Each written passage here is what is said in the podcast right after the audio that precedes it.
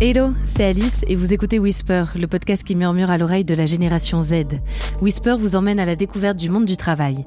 On y parle de la réalité du terrain, de RSE ou encore d'innovation secteur. Ces derniers mois, la crise sanitaire a bouleversé de nombreux aspects de nos quotidiens. Parmi eux, notre rapport au numérique. Avec la distanciation sociale, la généralisation du télétravail, on a tous été amenés à se questionner sur notre rapport aux technologies, sur notre dépendance pour maintenir le lien social et nos activités professionnelles en constatant aussi les failles du numérique, les inégalités d'accès au digital ou les problèmes de sécurité par exemple. Cette crise nous impose aussi d'apprendre la résilience et de mobiliser des valeurs qui nous portent dans les moments difficiles. Pour toutes ces raisons, plus que jamais, une éthique du numérique doit s'imposer. Mais que doit-on comprendre derrière ce terme un peu vague, un peu théorique? Qui sont les acteurs qui entrent en jeu? Quelles valeurs fondamentales doivent être partagées par tous? Je devrais trouver des réponses chez Soprasteria Next, cabinet de conseil européen en transformation digitale. L'entreprise considère que les métiers du conseil ont une responsabilité à part dans la démocratisation du questionnement éthique. Elle met en place des initiatives concrètes pour mettre la confiance au cœur du développement digital. J'ai rendez-vous avec Florent. Il est directeur conseil chez Soprasteria Next, où il s'occupe en particulier des sujets d'éthique numérique, de souveraineté et de relations avec les écoles. Bonjour Florent. Bonjour Alice. Pour commencer euh, cette interview, j'aimerais qu'on se mette d'accord euh, sur ce qu'on entend par éthique numérique. Est-ce que tu peux me définir un petit peu en quelques mots ce que tu entends par là? Bien sûr. L'éthique numérique, c'est soulever un questionnement sur l'usage des nouvelles technologies, sur la transformation digitale, en voir les conséquences, les choix qui ont été faits, euh, savoir si ces choix sont acceptables, s'ils sont souhaitables, et dans quelles conditions ils sont souhaitables. Et appliquer au monde du conseil, c'est donc se poser la question du conseil que l'on propose aux clients, des transformations que nous, on va l'aider euh, à appliquer sur son activité et savoir si on respecte un cadre éthique sur des valeurs sur lesquelles euh, il y a un consensus entre le client et nous. Et pourquoi les questions éthiques s'imposent particulièrement dans le contexte actuel de crise sanitaire? Parce que la crise sanitaire, elle a aiguisé en réalité la nécessité pour une entreprise d'être à la fois résiliente, mais également rentable. Et ces deux obligations-là, aujourd'hui, elles nous obligent à nous poser des questions sur la manière dont on parvient à ces objectifs. Et est-ce que tous les moyens sont justifiés par la fin et la manière dont on, le peut le mettre en œuvre? Et nous, nous pensons chez Soprasterianex qu'il y a justement un moyen qui respecte l'éthique numérique et qui nous permet à la fois d'être très résilient, très rentable et tout à fait clair sur les valeurs que nous défendons. Et ce moyen, il est applicable à tout, tout type de clients en tout cas, euh, le, raisonnement, la manière de procéder est applicable et heureusement à tous les clients. Ensuite, les moyens choisis, les questionnements que l'on pose, la manière dont on nous, nous interagissons avec le client, eux, ils sont spécifiques à la relation que l'on noue euh, avec lui, aux spécificités du métier qu'il euh, développe, à la, à la spécificité de sa situation, qu'elle soit économique, sociale ou autre. Donc le rôle particulier des acteurs euh, du Conseil dans, la prise de conscience globale nécessaire que vous proposez, c'est donc au tout début, c'est euh, de poser les bases? Il y a un, élément très important pour nous, c'est le devoir de conseil. Le devoir de conseil, ça nous oblige à la fois pour faire émerger un problème chez le client, un problème dont parfois il n'a pas conscience, mais également pour l'aider à résoudre ce problème. Et donc nous nous situons à l'amont de toute prise de décision et surtout euh, au moment où l'on définit les prises de décision, en particulier sur ces sujets d'éthique numérique qui sont à la base des, choix qui peuvent être faits. Il existe aussi euh, des lois, des réglementations au sujet du numérique. En quoi cet encadrement normatif n'est pas suffisant aujourd'hui pour euh, suivre toutes les évolutions technologiques? On le voit, la transformation digitale, elle va plus vite que le droit.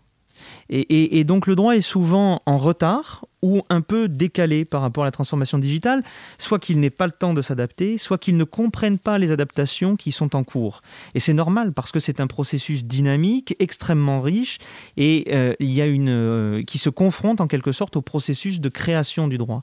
Et donc euh, ce décalage-là, il laisse dans le vide de règles, le vide d'encadrement, la place à des choix et ces choix-là, euh, qui ils doivent être opérés en suivant un guide. Alors on peut suivre le guide de la rentabilité pure et parfaite, et nous, nous proposons un guide qui est celui de l'éthique numérique, c'est-à-dire des choix raisonnables qui fonctionnent en fonction de certaines valeurs, qui nous permettent d'assurer exactement les mêmes objectifs de résilience et de rentabilité. Alors bon, pour aller un peu plus dans le concret, c'est quoi euh, pour toi les principes les plus fondamentaux en matière euh, d'éthique numérique? Le premier principe qui pour nous est, très important, c'est le respect de la vie privée. Ce respect de la vie privée, il passe notamment par la protection des données personnelles, c'est l'élément le plus euh, immédiat qu'on comprend dans ces cas-là, mais il est aussi sur cette capacité de conserver en quelque sorte une vie privée et, donc un droit à la déconnexion. Et donc nous mettons en avant ce droit à la déconnexion surtout euh, sur les, les systèmes d'information. Je prends uniquement euh, un exemple. Le deuxième, la deuxième valeur très forte pour nous, c'est la préservation du libre arbitre. Alors ça paraît être un grand mot, mais pour autant c'est très important. On le voit sur toutes les techniques utilisées par les réseaux sociaux ou autres. Il y a des, des stimulants qui nous permettent en fait de biaiser ce libre arbitre, de conditionner notre choix, de conditionner notamment un, achat, hein, on, le comprend. Nous, nous voulons promouvoir justement la non-influence sur l'individu, ou en tout cas l'influence transparente. C'est-à-dire que lorsque nous conduisons l'individu à prendre une décision euh, dans l'usage d'un système d'information, eh bien il faut qu'il comprenne ce vers quoi on l'amène. Donc c'est à la fois la transparence des processus mis en œuvre, leur explicabilité, pardon, et c'est aussi le clair respect de la libre détermination d'un individu, la non-influence euh, cachée. D'autres valeurs sont très importantes, c'est les impacts sociaux et environnementaux positifs. Euh, l'impact environnemental, on le comprend, c'est par exemple diminuer euh, notre empreinte carbone, c'est aussi basculer sur la frugalité numérique, c'est-à-dire ne développer que ce qui est absolument nécessaire. Aujourd'hui, on sait par exemple que sur le pack office, on n'utilise véritablement que 20% des potentialités. A-t-on besoin de développer les 80 autres du pack office par exemple? Mais c'est aussi les impacts sociaux positifs. Par exemple, quand on aide un client à conduire une transformation, à automatiser des tâches, est-ce qu'on s'assure que l'impact pour le, collaborateur, celui qui va travailler sur ce nouveau cadre de travail, est-ce qu'il a été maîtrisé? Est-ce qu'il n'y a pas une dégradation de la situation? Est-ce qu'il n'y a pas une augmentation de la charge de travail? Ça fait partie des sujets euh, très importants. Et enfin, le dernier aspect que l'on veut promouvoir, c'est un principe de responsabilité. Le principe de responsabilité, ça veut dire que l'on assume nos actes et leurs conséquences. Et donc, ça n'est pas toujours la faute du client si ça ne marche pas, ça n'est pas toujours la faute du prestataire si ça ne marche pas, mais il faut savoir qui est responsable, non pas pour, euh, en quelque sorte, trier le vrai du faux, mais parce que en cas de dysfonctionnement, ce principe de responsabilité, il implique de mettre en œuvre des actions correctrices, soit pour annuler les effets négatifs, soit pour les compenser. Et, donc, c'est très important d'aller vers cela. Je prends un exemple. Euh, lorsque euh, le système d'information a conduit à un dysfonctionnement, il faut que dans le système d'information, il y ait la possibilité d'annuler le dysfonctionnement ou alors de mettre en place des actions qui compensent le dysfonctionnement.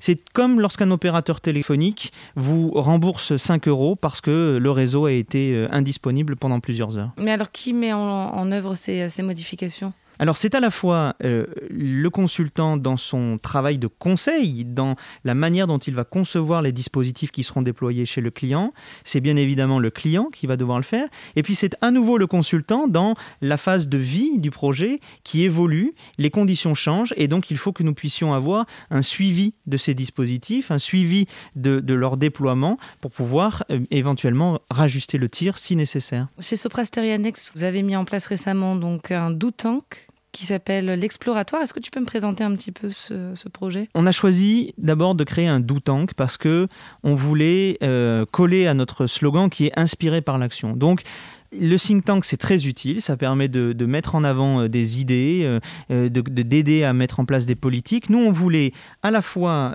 cumuler les idées et l'action, conduire des concepts opérationnels lorsque c'était nécessaire, mener des enquêtes et de l'expérimentation. Donc, ça a été le, parti pris. Et l'exploratoire, c'est parce que précisément, on ne veut pas être dans la prophétie. On veut explorer le champ des possibles. C'est pour ça qu'on l'a nommé ainsi. Cet exploratoire, il est dédié aux questions d'éthique numérique, de confiance et de responsabilité d'entreprise. Il a commencé à travailler dès le mois de juin avec un premier sujet qui était l'accessibilité des services publics.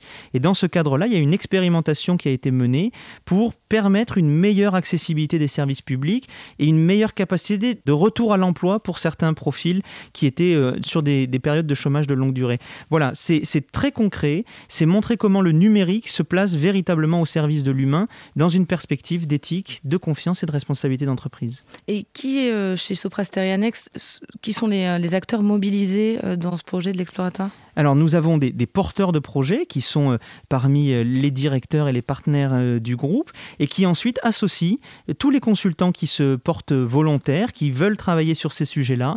Et évidemment, on associe également tout l'écosystème du numérique, qu'il s'agisse de clients, de partenaires, d'universitaires quand il faut prendre un peu de recul, et puis des associations, des ONG, parce que l'objectif c'est d'arriver à travailler en groupe, de, croiser nos compétences de croiser nos savoirs, de croiser nos approches. Toute cette réaffirmation euh, des principes éthiques, des valeurs fondamentales, ça peut s'apparenter à une sorte de coup de frein au, progrès.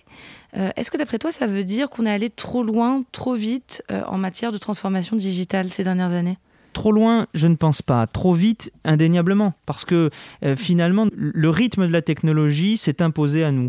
Et, finalement, c'est assez heureux parce que ça nous a permis de faire beaucoup de découvertes. Mais aujourd'hui, on a suffisamment de recul pour arriver à, imposer un peu moins de rapidité sans rien céder euh, à la fois au progrès à la rentabilité et à la capacité de résilience. Et, c'est ces trois éléments-là qui sont absolument déterminants. C'est-à-dire que l'on peut continuer à progresser de manière éthique.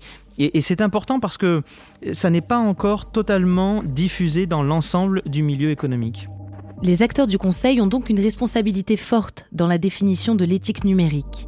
Comment les consultants s'y prennent-ils au quotidien pour que ces valeurs fondamentales soient comprises et respectées par les entreprises? Jean est consultant chez Soprasteria Next depuis deux ans et demi. Ces derniers mois, il a participé au développement de l'exploratoire, le fameux Do-Tank que Florent m'a présenté. Bonjour Jean. Bonjour Alice. Je viens de rencontrer euh, Florent qui m'a expliqué donc euh, quels étaient ces, grands principes, ces grandes valeurs euh, fondamentales auxquelles il fallait un petit peu revenir en, ce moment. Elles réagissent comment les entreprises à ça? Comment elles intègrent le fait qu'il faut à la fois être rentable mais aussi être éthique? Déjà, la, première indication, c'est que l'éthique est bien présente. Euh, en tout cas, c'est un sujet qui est bien traité dans les entreprises, mais ce n'est pas forcément la majorité. C'est-à-dire que c'est un sujet qui a bien germé, mais qui ne s'est pas encore généralisé à l'ensemble, euh, l'ensemble du, du, monde économique, si on peut dire. Lorsqu'elle le traite, en revanche, on peut voir qu'il y a encore une forme d'immaturité, au sens où euh, souvent l'éthique est rattachée au sujet de conformité, au légal, euh, voire à la RSE. Or, l'éthique, en fait, on peut considérer, et c'est ce qu'on considère notamment chez Sprasteranex, c'est que l'éthique, en fait, ça se glisse dans les interstices du droit. C'est ce qui n'a pas encore été couvert par le monde légal, mais c'est une forme de, supplément d'âme que va ajouter l'entreprise euh, à ses activités. Et on peut remarquer que du coup, l'entreprise n'est pas encore, l'éthique, pardon, n'est pas encore tout à fait indépendante de ces sujets de, de conformité et autres. Et troisième point où certaines entreprises le font, mais c'est euh, presque un degré de maturité supplémentaire. Il n'y a pas encore de euh, compréhension vraiment fine des impacts que peuvent avoir l'entreprise sur le champ de l'éthique. Par exemple, lorsqu'on regarde des chartes éthiques qui sont assez présentes euh, aujourd'hui, donc on va dire que les deux tiers des entreprises en ont à peu près. Une des grandes références, c'est les objectifs de développement durable de l'ONU. Donc c'est des objectifs très connus, très généraux aussi, donc ils sont tout à fait louables. Mais on va dire qu'il n'y a pas encore eu d'effort d'analyse concrète euh, des impacts des entreprises, quel que soit leur secteur d'ailleurs, et de voir là où se trouvaient les leviers d'éthique par rapport à l'impact concret qu'ils pouvaient avoir. Et toi, alors, en, tant que consultant, de quelle manière tu travailles avec les entreprises? Est-ce que euh, voilà, vous mettez les choses à plat, vous reprenez ces chartes, peut-être aussi simplement définir qu'est-ce qu'on entend par éthique et quels sont euh, les impacts qu'on va essayer de corriger? On n'est pas encore dans la définition de, grands principes ou de chartes qui seraient concernés par une entreprise, par exemple. En revanche, dans les, programmes opérationnels qui sont mis en place, de numérisation d'une activité, de déploiement d'un outil euh, digital ou autre, il est important en fait d'avoir cette grille d'analyse-là sur les, points éthiques qui pourraient être, être soulevés. En outre, l'éthique, en fait, on pourrait la, la voir finalement comme une, forme de, méthodologie en réalité, au sens où on va avoir un, un client qui va nous poser une question avec une problématique, et notre devoir de conseil, c'est certes de répondre à la problématique, mais en premier temps finalement de questionner cette problématique. Est-ce que c'est la bonne? Est-ce que l'objectif tracé c'est vraiment celui vous souhaitez atteindre? Est-ce que les moyens posés sont vraiment ceux qu'il faut activer? Et donc euh, l'éthique permet de venir questionner finalement ces, éléments-là pour euh, effectuer finalement le devoir de conseil de manière la, plus noble possible, la plus optimale possible. Et comment tu as observé ton rôle se transformer du fait de la crise sanitaire? Je dirais que ça, a été fait un peu en deux temps, au sens où finalement, le, c'est un peu paradoxal, mais le premier temps a été constitué à changer pour que absolument rien ne change au sens où on a eu une crise sanitaire que tout le monde connaît, avec une rupture d'activité euh, liée au confinement qui a été euh, particulièrement brutale. Et il a s'agit en fait de s'adapter, donc en interne, à travers des outils, de nouveaux modes de reporting, euh, le télétravail bien sûr, pour faire en sorte que finalement cette activité soit aussi semblable que possible, c'est-à-dire qu'il y ait le moins d'impact possible. À un peu plus long terme, pour le coup, il a eu des réflexions pour se recentrer, de dire bon, Qu'est-ce qu'on fait réellement pour l'entreprise? Est-ce que cette crise qui est arrivée ne vient pas questionner le, rôle fondamental de, l'entreprise dans ses activités, y compris dans le, programme, par exemple, de transformation sur lequel on peut travailler? Et donc là, il y a eu un effort, je dirais, de définition de redéfinition même. Et là-dessus, on va dire qu'il y avait des réflexions qui sont plus fortes, qui n'étaient pas liées forcément à un comportement différent à l'origine. J'aimerais bien qu'on revienne un petit peu sur l'exploratoire. Quelles sont les activités que tu es amené euh, à développer euh, au sein du Douve Tank je dirais qu'il y a une partie euh, contribution à, la réflexion, notamment, sur, comme j'ai pu l'indiquer, sur le champ de la gouvernance de l'éthique. Donc, dire concrètement, ça passe par une, formulation d'une réflexion à travers une enquête quantitative, qualitative, organisation euh, d'entretien avec des parties prenantes qui seraient intéressantes sur le sujet, et la restitution sous le format d'une note ou d'un événement ou, euh, autre, qui viendrait en fait nourrir l'exploratoire. Ça, c'est pour dire, ça pour la partie idée de l'exploratoire. Dans la partie animation de l'écosystème, pour le coup, il y a des réflexions liées à l'animation donc euh, des différentes parties prenantes. Au sens où aujourd'hui, Soprasteria Next s'est saisi du sujet, mais pas simplement pour Soprasteria Next. Il s'agit de réunir les acteurs autour de ce sujet-là. Donc, euh, tous les clients historiques euh, du groupe finalement sont concernés. Les différents porteurs liés à leurs activités ont, on va dire, une forme de, périmètre d'écosystème qui doivent animer liés à ces sujets-là. Et on voit qu'il peut y avoir une forte demande. Par exemple, récemment avec le, secteur de la logistique, qui est lié à une publication récente sur l'agilité, par exemple sous le format par exemple d'événements digitaux pour participer à ce sujet-là. Donc il y a quand même un engagement fort de, vos grands clients euh, sur, sur ces questions-là. Euh, oui, bien sûr. Et euh, est-ce que tu aurais des exemples de projets ou d'initiatives donc menées avec des clients ou en interne qui témoignent de cet engagement éthique dont tu viens un peu de, de, de mentionner, hein, mais peut-être des grands événements sortir finalement du, du, champ exploratoire qui est finalement récent, mais en réalité il y a des, missions qui sont parfois assez anciennes. Alors je pense à, à deux sujets et qui sont en plus assez intéressants parce qu'ils se situent à, à deux niveaux presque opposés du, spectre, on va dire, des prestations de conseil. Euh, le premier, c'est lié à un sujet qui est, on va historique chez Soprasteria, qui est euh, l'accessibilité numérique. L'accessibilité numérique, c'est lorsqu'on crée un outil, euh, quel qu'il soit. Donc il a un but, il a une mission, mais il faut s'assurer que l'ensemble des utilisateurs potentiels soient capables d'utiliser, notamment ce qu'on appelle les populations fragiles. Donc en fait, la fragilité, elle est, elle est multifactorielle. Ça peut être un, problème de classe d'âge, les personnes âgées ont une plus grande difficulté, un problème de handicap euh, visuel, auditif, un problème de maîtrise de la langue, par exemple, ou encore, de, on va dire de manière très générale, euh, un déficit de capital social ou économique qui pourrait venir impacter là-dessus. Et il y a des clients euh, historiques liés notamment, on va dire, à tout ce qui est le monde de la prestation sociale, c'est pour devenir de manière assez large, qui sont bien évidemment confrontés aux, populations fragiles parce que c'est souvent leurs premiers interlocuteurs. Et donc euh, ce, chantier de l'accepté numérique, finalement, il y a eu, je sais qu'il y a eu pas mal de, missions liées à de l'expérimentation en réalité, de savoir quels étaient les usages concrets faits par ces personnes-là, et donc pourquoi les outils parfois étaient mal calibrés. Cela en lien donc avec des expérimentations de terrain, en lien avec des ONG qui en fait connaissent très bien ces, populations, euh, leurs usages par exemple, tout cela finalement aligné avec une thématique interne qui est le mécénat de compétences. C'est leur concrètement le mécénat de compétences, c'est lorsqu'un consultant peut fournir euh, X jours euh, par mois de ses compétences souvent en lien avec une ONG, mais pas seulement, pour euh, alimenter ces thématiques-là. Et l'accessibilité numérique a bénéficié finalement de ce soutien de mécénat de compétences. C'est quoi? C'est des sortes de formations? C'est des euh, Non, c'est concrètement euh, pour par exemple une ONG, le consultant va venir travailler une fois par semaine par exemple, donc le, rythme peut être variable, et il va en fait travailler bénévolement pour l'entreprise, mais il conserve finalement son, son, rôle de consultant. le deuxième exemple que, que j'évoquais, qui s'extrait un peu de la thématique expérimentation, c'est que je connais un petit peu mieux parce que j'ai travaillé directement dessus. C'est donc une étude amont, donc on est moins dans la logique d'expérimentation, qu'on a menée pour une institution qui, en fait, qui représente des professions juridiques en France. Et ils sont venus, venus vers nous avec une question euh, somme toute assez simple. C'est une idée, on entend beaucoup parler de, justice prédictive, en tout cas du numérique euh, lié au, monde du droit. Euh, dites-nous concrètement, qu'est-ce que c'est Quels sont les acteurs qui prétendent en faire? Quels ceux qui ne prétendent pas en faire justement? Euh, Est-ce que le terme est approprié? Quelles sont les briques technologiques qui viennent sous-tendre ça? Et surtout, quels sont les éventuels biais? Quels sont les éventuels impacts sur les professions juridiques que nous on représente et qui, le terme est assez fort, donc euh, qui suscite certains fantasmes? Est-ce que ces fantasmes sont fondés? Donc pour nous, il s'agit de se saisir du terme, de le déconstruire avec différentes compétences, donc soit du, pur conseil, soit de, l'analyse des data analystes, comme on dit, data scientist, pour reprendre ce concept qui, bien évidemment, fait, fait peur, et essayer de voir si concrètement, derrière, il, euh, à quoi ressemblait finalement la réalité technologique et déterminer les impacts au niveau économique, RH, euh, législatif des éléments technologiques présents aujourd'hui sur le marché. En préparant cette interview, donc j'ai lu un article que tu as signé dans votre magazine Digital Lovers. Et donc sur une double page, on avait à la fois ton texte euh, qui parle donc de s'engager au service d'une éthique numérique, et il y avait aussi un article à côté donc qui s'appelle Accélérer la transformation digitale avec euh, telle plateforme, j'ai plus le nom. Est-ce que c'est pas un peu contradictoire? Est-ce qu'on peut concilier l'éthique, euh, le dialogue et la mobilisation de tous les acteurs avec, d'un autre côté, la nécessité d'aller plus vite, plus loin dans la transformation digitale? En effet, c'est très tentant de voir euh, l'éthique finalement comme une espèce de, poids qui viendrait euh, peser sur euh, cette logique des, fins et des moyens, de savoir est-ce que j'ai un objectif, est-ce que l'éthique finalement ne va pas m'entraver dans l'atteinte de cet objectif. Mais même sans parler d'entrave, simplement d'une réflexion qui de fait prend plus de temps. Comme je disais, si on voit finalement l'éthique comme une méthodologie, comme par exemple des principes de, collégialité, c'est-à-dire la décision, en tout cas la prise de décision, le processus de, décision même, doit être pris finalement à plusieurs en consultant les différentes parties prenantes. C'est là, par exemple, on peut détecter ben, les les, éventuels biais liés aux outils numériques, par exemple, pour euh, lorsqu'on est un individu X, nous apparaissent comme euh, absolument pas, alors que pour l'individu Y, ils sautent aux yeux, par exemple. La cogilité, mais aussi l'esprit critique, qui permet, donc, comme je disais, par exemple, sur la justice prédictive, de venir déconstruire des concepts. Cet esprit critique-là permet de, de, venir déconstruire ces sujets-là et de finalement se reposer les questions, de reformuler la problématique, ce qui est finalement le, premier pas en fait dans la prestation de conseil, c'est de venir reformuler ce qu'a dit le client pour savoir quelle est finalement la problématique, quel est véritablement l'objectif, et c'est là-dessus qu'on peut avancer. En réalisant cet épisode, j'ai compris que l'éthique numérique est loin d'être juste un concept qui fait joli dans la charte d'une entreprise ou sur son site internet. L'éthique numérique, c'est du concret, c'est des méthodologies de travail qui vont questionner frontalement des enjeux fondamentaux, que ce soit du point de vue social, environnemental ou politique.